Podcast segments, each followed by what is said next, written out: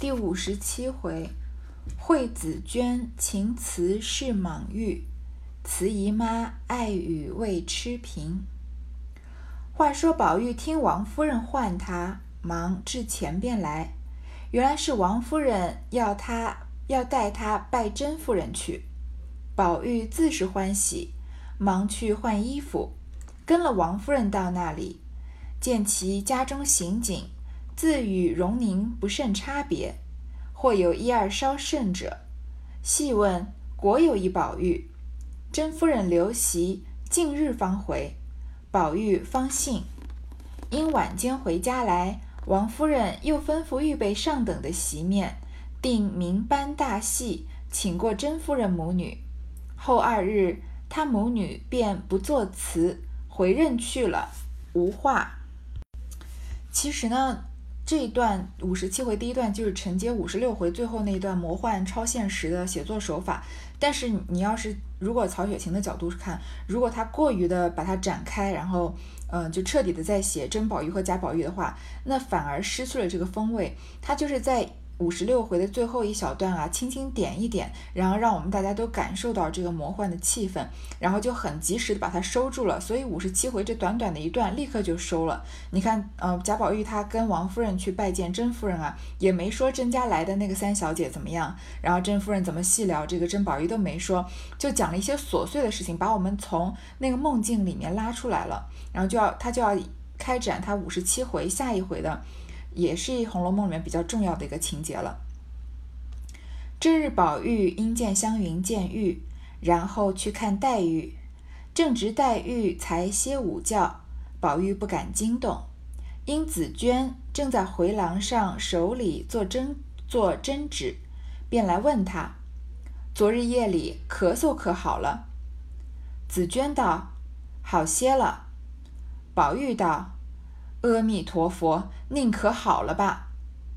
紫娟笑道：“你也念起佛来，真是新闻。”宝玉笑道：“所谓病笃乱投医了。”一面说，一面见他穿着檀墨绫檀墨绫薄棉袄，外面只穿着青缎夹背心。宝玉便伸手向他身上摸了一摸，说：“穿这样单薄。”还在风口里坐着，看天风禅，时气又不好。你再病了，越发难了。紫娟便说道：“从此咱们只可说话，别动手动脚的。一年大，二年小的，叫人看着不尊重。打井的那起混账行子们，背里背地里说你，你总不留心，还只管和小时一般行为，如何使得？”姑娘常常吩咐我们，不叫和你说笑。你进来瞧她，远着你还恐远不及呢。说着便起身，携了针线进别房去了。贾宝玉啊，看见湘云的病快好了，慢慢的好了，就需要看他的林妹妹。这个时候，林林黛玉啊才歇下来睡午觉，所以宝玉不想吵醒她。但是林黛玉的贴身丫鬟紫娟呢，在回廊上面做针纸、做针线活。所以宝玉就来问紫娟说：“林妹妹夜里咳嗽好没好？”紫娟就说：“啊，好一些了。”宝玉就念佛道：“啊，说阿弥陀佛，宁可好了吧，赶快好了吧。”紫娟就笑起来说：“你也会念佛啊，真是新闻。”其实宝玉在嗯《红楼梦》里面是最接近我，我认为啊是最接近菩萨的一个人。他对于这个世间上的一切都有慈悲心肠，都有一种怜悯。呃，尤其是对女孩子吧，就是。他在他的心里，女孩子没有谁比谁好，就她们都是很美，都是很好的，就是他对每一个人都充满了欣赏。虽然在我心里面他是一个很接近佛的人呢，但是在《红楼梦》里面，很多人都会说阿弥陀佛，刘姥姥也会说，王夫人当然更是常说了，贾母啊，林黛玉有时候也会说阿弥陀佛吧。这个贾宝玉在前段时间被马道婆下了诅咒，然后有点要疯的时候，他一块他一块好，林黛玉立马就念了佛。但是我们很少听到宝玉念佛，虽然他前面也有悟佛悟道的情节，所以他这里说到阿弥陀佛啊，紫娟就笑了，说你也会念佛啊，真是好玩了。宝玉说啊，这就是病笃乱投医了，其实就是病太严重了嘛，那就只能只能随便找医生了。然后就看见紫娟穿的衣服啊很薄。这会儿不是年才过完没刚多久嘛，所以还是很冷的。然后就往这个伸手在紫娟身上摸一把，然后说：“你穿的这么单薄，还在风口里坐着。”他不是坐在回廊那里吗？说看着天啊，风馋，时气又不好。馋这个词啊，我们只说只听过嘴馋，倒是没听过风馋啊。但是有专门有禅风这个词啊，就是指使这个植物凋零的强劲的秋风，就是。呃，反正就是有点还蛮刺骨的。然后呢，现在天气不好，你要是病的话，不就更难了吗？林妹妹本来身体就不好，她在这里摸着往紫娟身上摸一摸啊，其实，在贾宝玉看来是最最自然不过的事情。呃，在女孩嗯嘴边吃吃一口胭脂啊，摸人家身上一拔，在这个鸳鸯的颈子旁边蹭一蹭啊，就是贾宝玉表现对女孩子想亲近的这样的表现。呃。当然，在世俗的人看来，有可能就是他是他是浪荡子弟的象征了。这里紫娟啊，就义正言辞的拒绝他，说以后我们说话就说话，你不要动手动脚的哦。然后一年大二年小的，我们现在年纪也不小了，然后叫人看着不尊重。而且那些混账行子们背地里说你啊，混账行子就是其实就是混账的意思，说那些品行不端的人背地里说你坏话，你总是不留心不在意。还以为跟小时候一样的行为，他也不是那个时候七八岁一样，跟林黛玉两个人睡在贾母旁边了，对吗？现在年纪大了，呃，要知道男女授受不亲了。然后说我们姑娘啊，林黛玉常常吩咐我们，叫我们不要跟你这个呃太亲近，不要跟你说笑。你进来瞧他远着，你还恐远不及呢。你走，你这么进来看他，他躲你还躲不及呢。然后呢，就起身把他的针线拿走，进到别的房间去了。宝玉这个真的是是哪个丫鬟都能给他泼一盆冷水，对吧？在前面，嗯，玉钏这个金钏死了以后，玉串也给他冷脸看。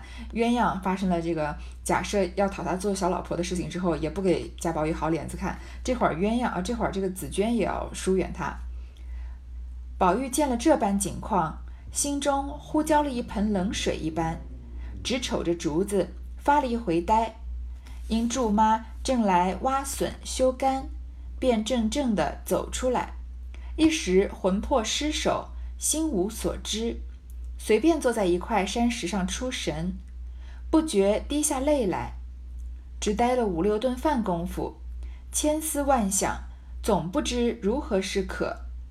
偶值雪雁从王夫人房中取了人参来，从此经过。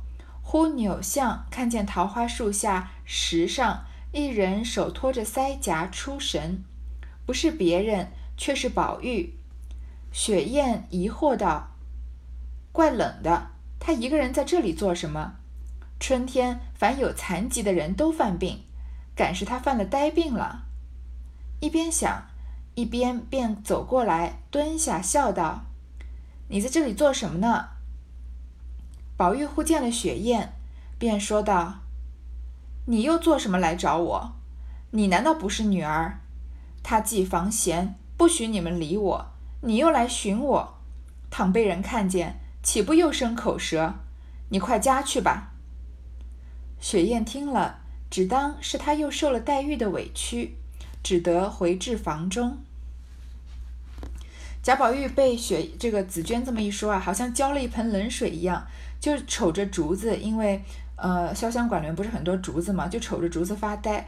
但是我们有时候也有这样的事情，呃，就是比如说你沉浸在某一个情绪里面的时候，比如说像贾宝玉这样很失望的情绪，或者是很浪漫的情绪，这些都是一个跟现实比较脱节的这样的情绪，或者很悲伤，对吗？那如果你在你沉浸在很巨大的某一种情绪里面，突然有一个人闯进来，就是。在你的这个范围之内做一件很实际的事情，像这个时候老祝妈，我们前面不是说祝和竹子有关，所以老祝妈是管潇湘馆的竹子的，所以突然老祝妈过来挖笋修干，就开始干一些实际的事情，她一下子就会把你的那个那样的情绪给突然之间拉出来，然后你一时之间就有点措手不及，就是你沉浸在那种不切实实际的那样的情绪里面，然后突然跟一个很现实的东西这样碰撞，然后整个人就会觉得有一点。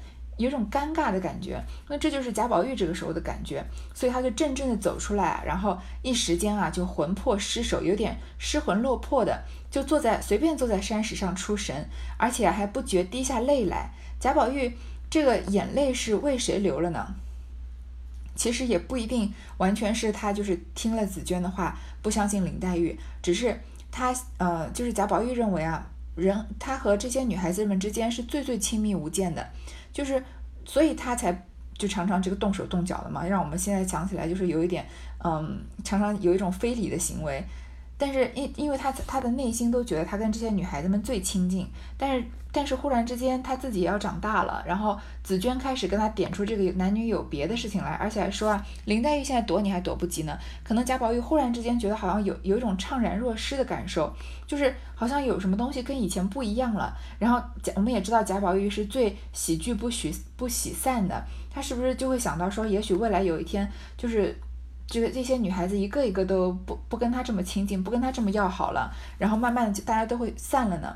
所以忽然有沉浸在一种巨大的悲伤里面。其实贾宝玉这个时候的年纪，呃，我前面说了，他们好像一直都是十四五岁的样子。十四五岁，也就是我们现在常常流行的一个词叫中二。这中二就是说初中二年级的时候，呃的这个青少年啊。还有女孩子，她常常这个这个思维行为的不被这个长辈所理解，常常做出一些让人觉得很无聊啊，或者是很没有必要的事情。但是那个，但是我们现在长大了、成熟了以后，再回想起来，像初中二年级那个中二的那个阶段啊，是非常是过了就真的回不来的那样的阶段，就是一个嗯，像贾宝玉前面五十六回那样自我意识开始觉醒的阶段，然后开始对这个世界。有了一些自己的似是而非的判断，有的时候也许也许没有非常嗯这个非常准确、非常坚实的判断，有时候也会被别人的判断所影响。但是因为这样是一个这那个阶段是一个价值观形成的时间，所以那个阶段的时候，我我在那个阶段的时候也是这样子，就是非常容易进进入就是很深很深很深的发呆，就是就是发呆发到别人都不觉得都觉得我是在装的吧，就。比如说有个有人在那喊我，或者用手一直拍我肩膀，大概拍了大概十秒钟，我才我才会回过神来，才会知道哦有什么事啊这样子，别人就觉得是不是故意不理我啊这样。但是嗯，如各位呃，如果可能，我想各位可能是超过十三四岁了吧。如果呃从十三四岁的这样的阶段经过以后，其实我们现在再来回想贾贾宝玉这样子。不知不觉看着山石出神啊，因为别人说的一小句话就流下眼泪，然后发呆发了五六顿五六顿饭的功夫，那是很长的时间了。千思万想，不知如何是可，是不是就是这个样子？好像青春就是这个样子，就是嗯，没有什么没有什么太大的事情，但是有时候你会因为一首歌一句歌词，会突然整个人嗯打起精神来，或者励志起来，或者为了为了某一个很很。别人看来很无谓的东西，然后，嗯，伤心或者开心，这其实很多时候并不是说跟青春期这个的爱情，有时候甚至都没有什么关系。我认为就是一个人在价值观形成的时候，他必经的这样的一切都是慢慢，就是好像精气神在慢慢聚集那样的时间，所以很容易散开。所以贾宝玉就在那个山石那边啊，一边流着眼泪，一边想，都不知道在想什么。然后这个时候，雪雁呢？雪雁我们都知道是林黛玉的另一个贴身丫鬟，而且她是跟着林黛玉从姑苏苏州来的，所以应该是说雪雁是林黛玉，应该跟林黛玉更好一点。但是事实上，林黛玉来了贾家之后呢，紫娟跟她更这个紧密一些。然后雪雁是去王夫人房里帮林黛玉取人参的，经过的时候突然扭向转脖子，看见桃花树下，这个是桃花树。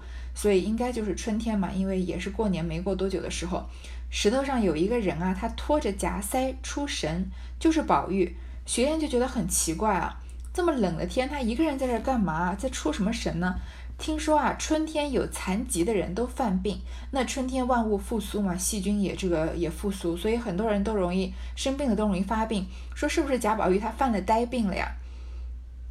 一边想呢，就走过来走下来，就蹲着笑着跟贾宝玉说：“你在这干嘛呀？”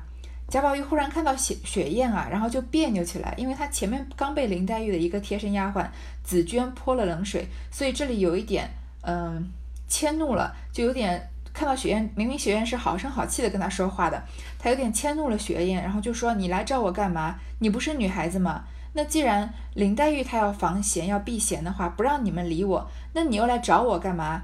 被别人看见，不就又生口舌了吗？前面雪燕紫娟不是说那些混账行子会在背后乱嚼舌根吗？你快回家去吧，不要理我了。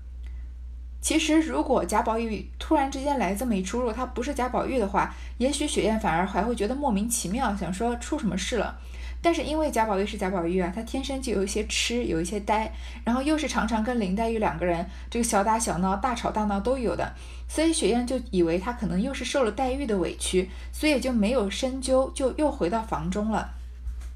你看这个时候其实是曹雪芹在做一个积累啊，因为这回的回目是这个呃，惠子娟情词是莽玉嘛，是莽撞的宝玉，所以他我们也知道宝玉是天生有一段这个。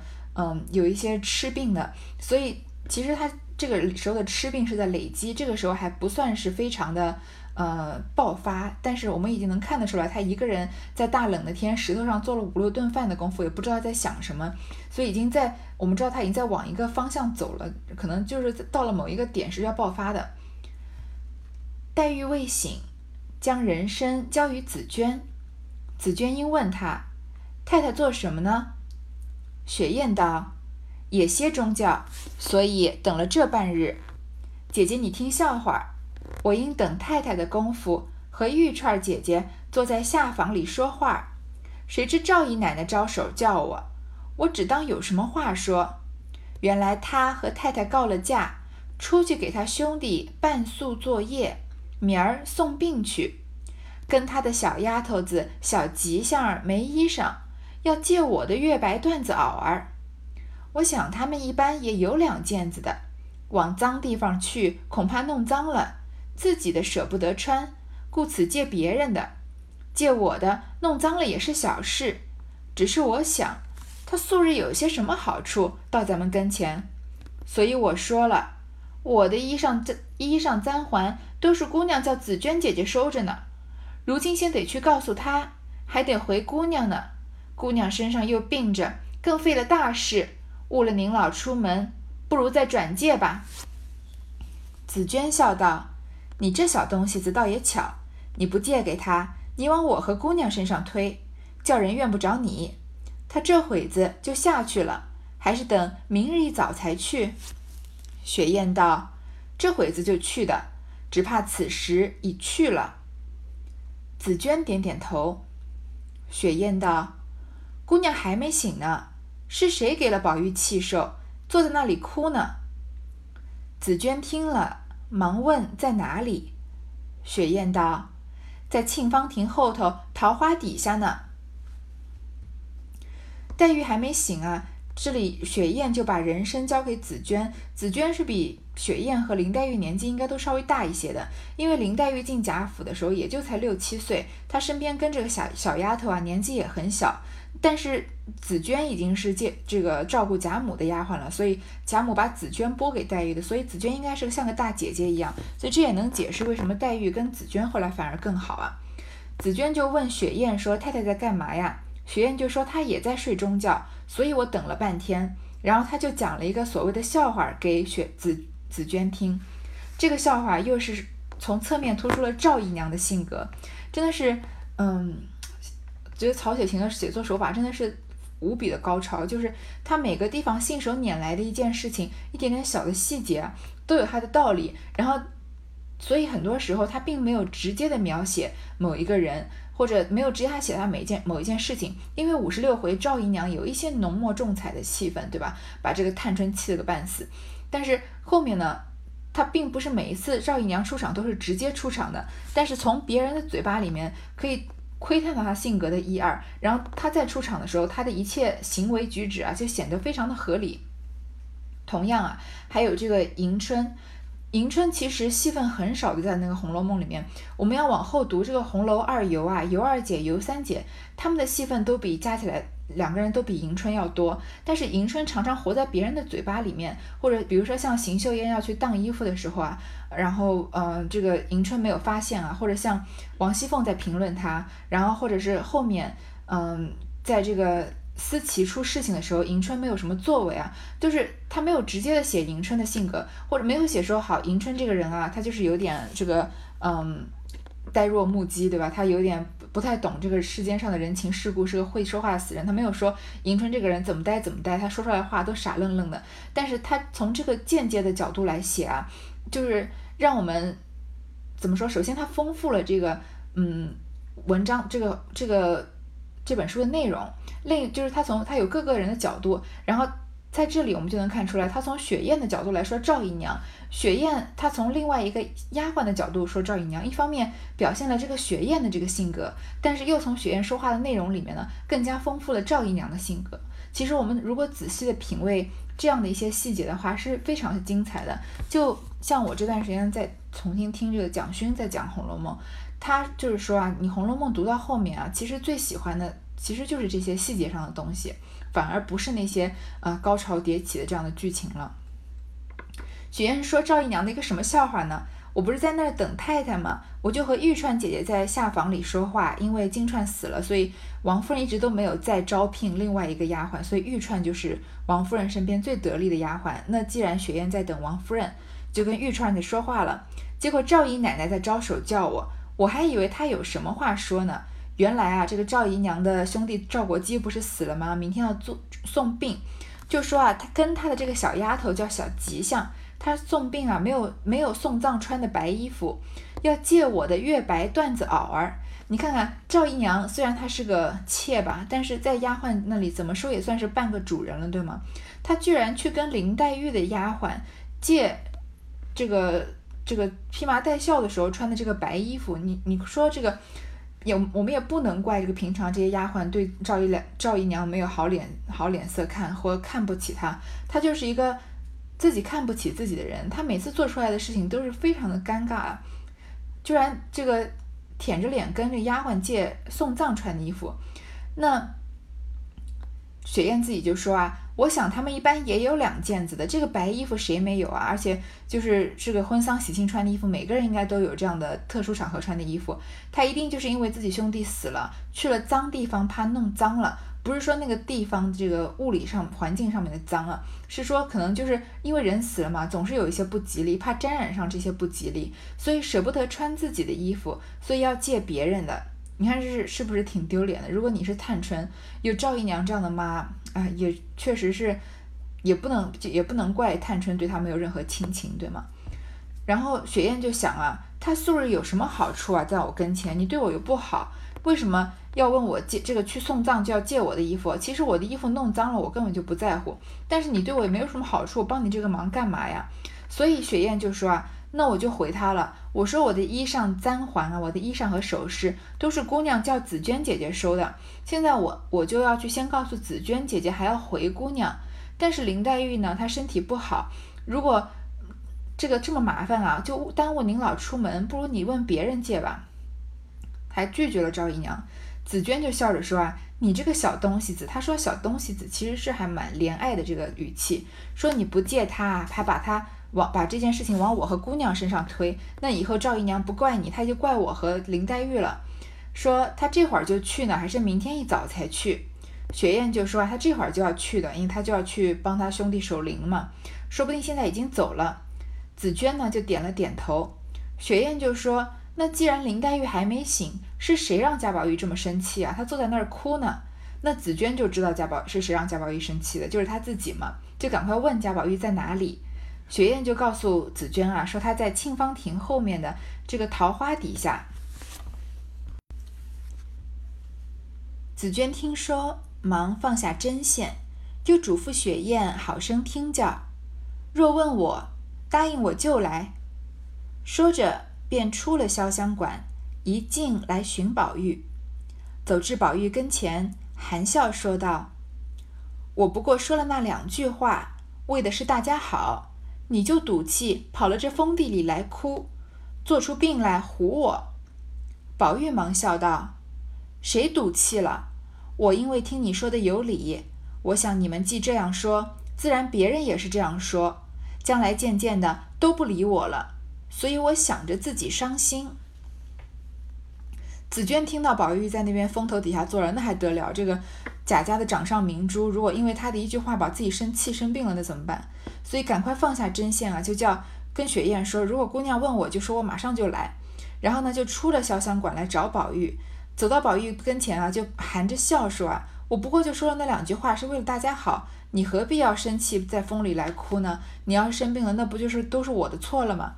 你看，宝玉忙笑道：“一个丫鬟惹他生气，来跟他道歉。宝玉还担心这个丫鬟太伤心或者太抱歉，还赶快笑起来说：‘我不是赌气啊，是因为你说话有道理。’所以我想，既然你们这样说，那别的女孩子也会这样说的。将来有一天你们会都不理我的，所以这样我就会自己伤心起来了。”紫娟也便挨他坐着。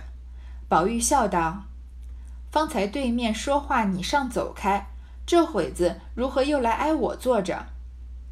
紫娟道：“你都忘了，几日前你们姊妹两个正说话，赵姨娘一头走了进来，我才听见，她不在家，所以我来问你。正是前日你和她才说了一句燕窝，就歇住了，总没提起。我正想着问你。”宝玉道：“也没什么要紧，不过我想着宝姐姐也是客中。”既吃燕窝，又不可间断。若只管和他要，也太拖时。虽不便和太太要，我已经在老太太跟前略漏了个风声，只怕老太太和凤姐姐说了。我告诉她的，竟没告诉完了她。如今我听见你，我如今我听见一日给你们一两燕窝，这也就完了。雪雁道：“原来是你说了，这又多谢你费心。”我们正疑惑，老太太怎么忽然想起来叫人每一日送一两燕窝来呢？这就是了。紫娟呢就挨着贾宝玉坐着，贾宝玉就笑着说：“你刚刚不是跟我说男女授受不亲吗？你这会儿又挨着我坐干嘛？”紫娟就说：“你就忘了吗？前面啊，之前你们姊妹两个在说话，赵姨娘突然走进来，所以我才刚听见啊。”这是说什么时候呢？是说第五十二回的时候，贾宝玉正在跟林这个林黛玉说话，就其实是叫他不要再问薛宝钗要燕窝。这个时候赵姨娘来了，那因为林黛玉怕赵姨娘说三说三道四，可见赵姨娘这个名声啊就是很差了，就使了个眼色，就让宝玉出去了，对吧？然后就说我才那个时候我才听见，因为呢他不在家，所以我就来问你。你之前说一句燕窝就歇住了，你还没提起来，所以我正想着问你。你看这段就一直围绕着燕窝，雪雁是去拿燕窝的，这会儿紫娟又来提这个燕窝的事情，宝玉呢就跟他说起来啊，说也没什么要紧，不过呢，宝姐姐啊也是个客人，你既然林黛玉要吃燕窝呢，又不能间断，所以如果只跟贾宝只跟薛宝钗要啊，也太拖时。这样的话，你想想看，贾宝玉是呃，对不起。薛宝钗是贾府的客人，林黛玉呢算是贾府的半个主人吧，因为是史老太君的外孙女嘛。那这个半个主人生病要吃燕窝，虽然薛宝钗是好心啊，觉得你不方便去问人要，因为你寄人篱下嘛。但是半个主人要吃燕窝，居然跟寄居在贾府的客人要，那这这从贾府的方面来说，是不是很难堪啊？所以，嗯，贾宝玉就说啊，这样其实是不好的。虽然不便和太太要呢，我已经在老太太跟前略漏了个风声。其实这句话你要是仔细想一想，大有深意。说不便和太太要，好，那贾林黛玉生病嘛，就吃个燕窝，其实也没有多少。那连薛宝钗寄居在贾家的，她都能帮林黛玉出得起这个燕窝。为什么王夫人作为这个表面上掌管贾家的人？贾母的这个外孙女需要吃燕窝，贾宝玉觉得不方便跟王夫人要呢，而且而要去亲自去这个贾母面前露点风声，让贾母出面把这个燕窝给他，所以这个也从侧面能看得出来，其实。林黛玉在这个葬花吟的时候说：“一年三百六十日，风刀霜剑严相逼啊！”这并不是单纯的这个林妹妹矫情，觉得好像生活非常的苦。我们想说她这个大小姐有什么苦的？但是你看，从一些小的事情来上面来说啊，贾宝玉自己的亲生母亲那么宠爱贾宝玉的，他都觉得帮林妹妹问王夫人要燕窝是不太不便和太太要的。所以是不是能感觉出来，林黛玉在贾府确实是寄人篱下，受了很多委屈。所以很多事情，呃，这个林黛玉的表现也比较能让我们理解。比如说他前面在很伤心，自己一个人呃哭了一晚上，是因为他在门外面叫门要找贾宝玉，然后这个呃晴雯在里面正在不高兴了，所以就喊着说没有人，不管你是谁，我都不让你进来，对吧？然后为什么林黛玉不高声把这件事情闹大，不严厉的阻止袭人说袭人你在说谁啊？你也不睁开你的狗眼看看你是在跟谁说话，对吧？林黛玉没有这样的性格，她就默默地走了，然后回家就哭起来了。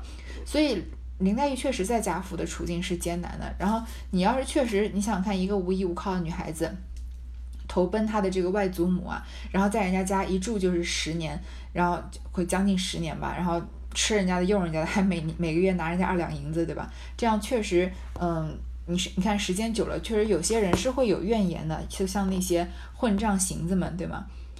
然后贾宝玉啊，他要帮他的林妹妹，而且他也想要这个，他也不想让这个薛宝钗来出这个燕窝，所以说啊，嗯，我就在老太太面前露了风声，我就怕老太太跟凤姐姐说啊，嗯，我想应该就是贾母跟王熙凤说了，但是呢，我本来是要告诉林黛玉的，结果没告诉完，因为不是赵姨娘来了嘛，现在我听说啊，既然一天给你们一两燕窝，那这件事情就算了了。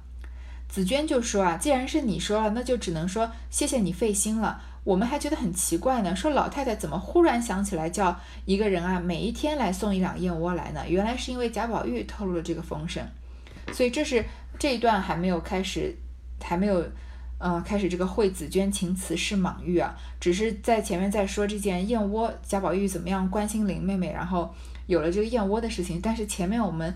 从前文也看出来一点，贾宝玉的痴病啊，有要犯了的迹象，开始有一点渐渐要走火入魔了。好，接下来关于贾宝玉要怎么样爆发呢？我们就下一回再说了。